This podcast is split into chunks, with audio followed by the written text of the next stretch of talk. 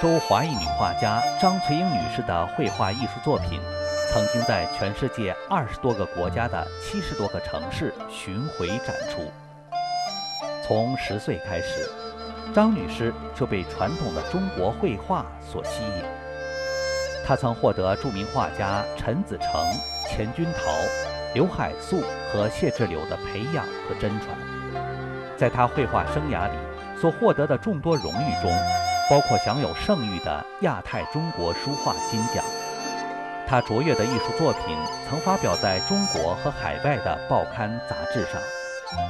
他的作品集锦也被收进上海中青年书画家荟萃刊物之中。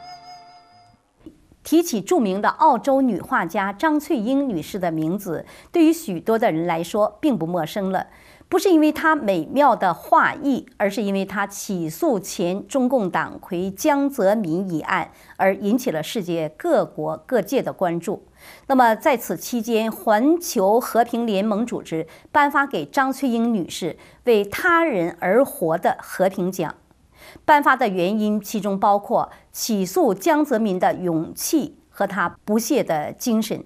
那么，身为一名侨居海外的。所有成就的女画家为什么要发起这桩起诉的案件呢？我们今天的节目请到了这位著名的女画家来到我们节目中来和大家谈一谈这桩起诉案的来龙和去脉。张翠英女士您好，啊，谢谢主持人，观众朋友们好。我们只要在互联网上打入“张翠英”这三个字，就会出现几百篇甚至是上千篇的文章。有的是介绍您在世界各地巡回画展的，有的是在介绍您美妙的画作的，还有许多是介绍，就是前面我们介绍说到您起诉这个江泽民的。那这么多的这个话题，您今天先给我们介绍哪方面的？哦，我想首先告诉观众朋友们，我为什么要起诉江泽民？嗯，和六幺零办公室还有那个罗干。我们节目前面有介绍说，您起诉江泽民，那您说呢？您还有起诉六一零和罗干。那您是不是先给我们介绍一下六一零是什么呢？在九九年六月十号这天，江泽民呢命令全国成立迫害的机构，所以简称呢就叫六幺零。江泽民呢，动用了国家的所有的嗯机器，包括警察、司法，还有宣传、行政、呃报纸，所有所有的呃机器呢，迫害法轮功。他呢，遍布了全国的省市、乡县，然后各界都设有六幺零的办公室的组织。江泽民呢，呃，一切迫害法轮功的指令呢，都是六幺零。执行的，所以说您的案子设计的很大。那罗干他又是什么人呢？呃，罗干呢，嗯，是迫害法轮功的呢元凶之一。他是呢追随江泽民的急先锋。当时呢，罗干是政法委书记，一切迫害法轮功的策划都是呃罗干指使六幺零在全国范围内呢执行的。所以罗干呢被称为呢盖世太保的头子。罗刚呢，曾经呢也亲自，呃，坐镇了山东啊、辽宁啊、啊吉林啊，就是迫害法轮功最严重的地方，他坐镇。特别呢是在呃辽宁那个呃马三家劳教所，十八名法轮功女女学员被剥光衣服呢，呃投入了囊牢。这是呢在罗岗指使和坐镇呢山东辽宁时发生的。您说马三家劳教所十八名女法轮功学员被扒光了衣服，关进了男牢房里，那这个案子就是罗干亲自指挥的吗？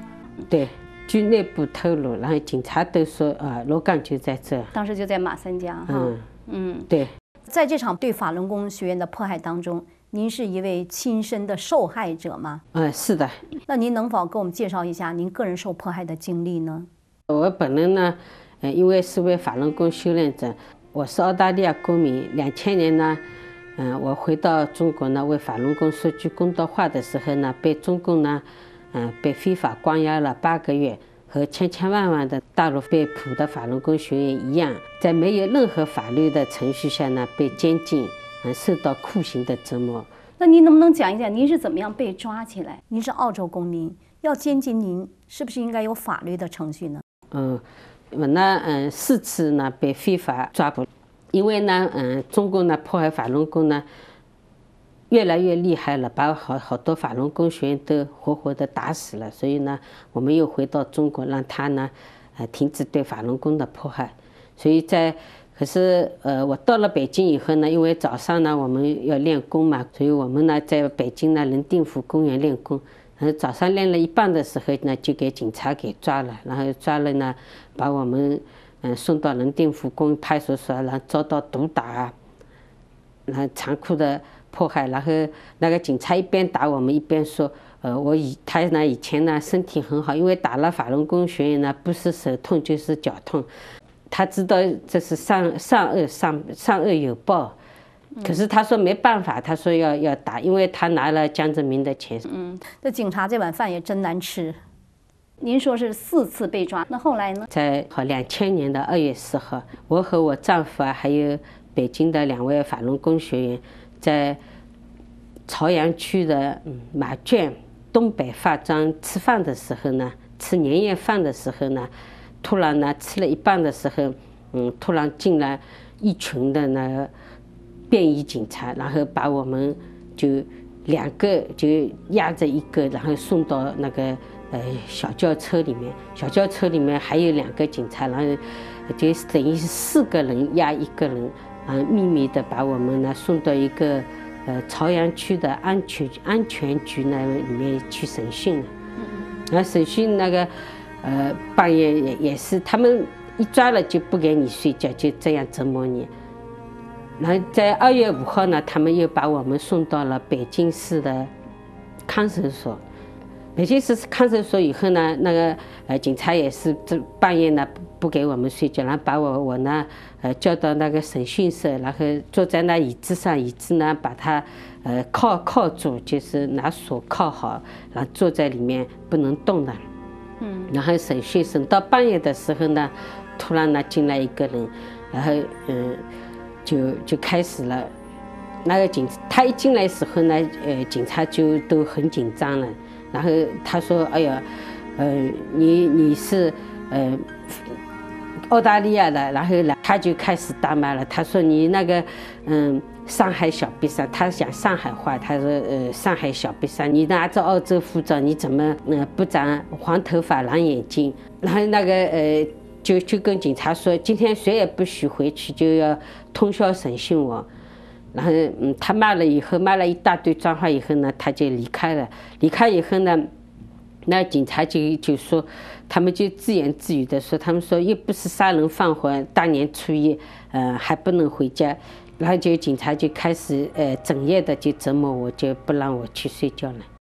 您说您是二零零零年华人新年回到了中国大陆，呃，正和您的先生还有女儿吃饭，那为什么他们就来抓您呢？那所有那个法轮功学员呢，在中国呢都有黑名单的，所以我们呃在吃饭吃了一半的时候呢，他们就得到了消息，然后就来把我们抓了。那刚才您又说到是罗干在审问您啊？您怎么知道他是罗干呢？因为他是呃迫害法轮功的元凶之一嘛，所以他的照片呢到处都有，大家都知道看到过。所以他一进来呢，我就想这个是罗刚。哦。后来所以呢，呃，我我因为要为了呃确切的证实一下，所以当他离开的时候呢，我就问了一个年纪大的坐在我身边的那个警察，我说这是罗刚，他就点点头。可见您的惊动力还是很大啊。因为这个迫害法轮功的最高执行者都来审问您来了。第四次呢，因为我是在两千年三月五号，我知道得到呢，呃，中国呢在召开人大常委会呢，所以我想呢，通过人大常委会呢，呃，停止对法轮功的迫害，所以呢，我又一次呢，嗯，去回到了中国。当时呢，我就写信给朱镕基，想通过他来停止对法轮功的迫害，向他呼吁。呼吁。呃，当我们嗯在进那个进入边防站的海关的时候，那警察呢，嗯，当看到那个我给写给朱镕基的呼吁信的时候呢，他就一下子脸色就变了，他很很生气，就整个脸都变变黑，变了恶狠狠的，然后就就就伸出那个魔魔爪就打打了啪啪啪打打好多次，然后打了我我那个脸都肿了。然后现到直到现在，这个耳朵都听电话都听不见了。您说这个海关工作人员打您，是在公共场合这样做吗？公共场合，然后呢就把我们押到了那个呃军队里去了。军队里在那个广场上，然后十几个那个警察，呃拿着枪，然后让我们在在冬天寒冷的冬天，然后穿着单薄的衣服站在那个操场上，后面那个拿枪的警察就对着我们，然后就给我我们一个一个呃审问，然后到到第二天的下午呢。又把我们送入了那个呃拘留所去了，然后就给我那非法关押了八个月。当法轮功于1999年在中国遭受迫害时，张女士毅然决定回中国为法轮功和平申诉，因此她被非法逮捕，度过了八个月的监狱生活，经受了令人难以想象的凌辱。与折磨。然后在这八个月呢，我经历了嗯许许多多。关到什么地方呢？在深圳市上美林看守所呢，他们呢每天很残酷的对待我，然后呃盖着发霉的被子，然后厕所啊就在房间里呢，吃饭和厕所都在一起的。吃饭和厕所都在一起呀？对，我一练功，他们就要来打我，然后呃拿拿水泼我啊，然后呃。还有拿东西砸我，还有他们呃拳打脚踢的。那有一次呢，那个嗯所长呢亲自带了一个嗯那个狱警呢来打我，然后那狱狱警是男的又高又大，他呢一进来就把我从床上拖下来了，拖到地板上，用用那个皮靴大皮靴踩我，踩了身上呢打了青一块紫一块。那打了以后呢？他们就用那个脚脚镣那个又锈了，上面爬满了那个虫子，就把我铐在那个脚上，啊，铐了脚镣那个嗯很重啊，走路啊不方便的。然后当时呢，嗯，天气很热，三十三十多度嘛。这时呢，我呢，嗯，就开始呢，皮肤呢就就开始腐烂了，然后。那个流着那个脓脓水，然后衣服呢，嗯，沾满了那个脓水，所以嗯，很痛苦的。嗯，所以每天呢，就过着那个生不如死的生活。嗯，他们更恶劣的是，呃，说哦，把东西收拾起来，说要放放我回去了。啊，当当我们走到楼下的时候呢，他就强行的把我们呢推入了南区的牢房里去。然后我们关在南区的牢房里面，我们女生啊，嗯，洗澡换衣服，男狱都能看到。为什么要把您关到这个男牢房里呢？有一次管教就把我叫去，他说：“我们把你关在这里呢，嗯，不是其他原因，是因为你练法轮功。然后，呃，你这么长时间了，一定很想你丈夫和女儿了，嗯，你就写一个，呃，说不练了以后呢，我们就放你走。”然后我就跟他说，因为我以前呢身体不好，练了法轮功以后呢身体好了，所以说呢，如果我不练了身体呢，嗯，又不行了，又又就是，那怎么办？我就生活都不能自理了了。说他不管，他说你就就就写下来，就不练了，就我们就放你回去。然后我不干了，所以说他们就，呃。在在精神上、肉体上又一次更加的迫害我。就就说，您说关到这个男男牢房里了，这个多长时间？吃睡都在这里边吗？那您要是上洗手间，就是上厕所怎么办？我呢就给关了八个月，那个楼都是男的，所以他那个呃警察啊都是男的，所以因为他牢房嘛，所以他那个窗户啊。进进出出都能看见的，这没有一个人性哈，对，就是啊，简直不可思议。嗯，中国没人性，他不但这个在精神上迫害我，他还还给我和我旁边呢关着，呃，精神病人，大小便都拉在裤子里，很臭，动不动就要打人，还要骂人，所以整天你睡觉也没办法睡，呃，吃饭也没办法吃，在里面厕所的纸啊都要自己钱去卖的，嗯，当时我。我的家人和朋友送钱呢，都给没收了。啊，给没收了。钱都给没收了。最残忍的，因为呃呃，我们不方便，然后因为我们呃妇女嘛，然后来例假的时候呢，也没有卫生巾，所以说到处都是那个呃血迹。后来我我们澳大利亚领事知道以后呢，特地呢从广州呢开车到深圳来，就为了送那个卫生巾来。哦，就是这个领事他知道了，哦，领事从很远的地方赶过来。嗯，所以那就是两个国家的政府就一下子就对比了。后来我。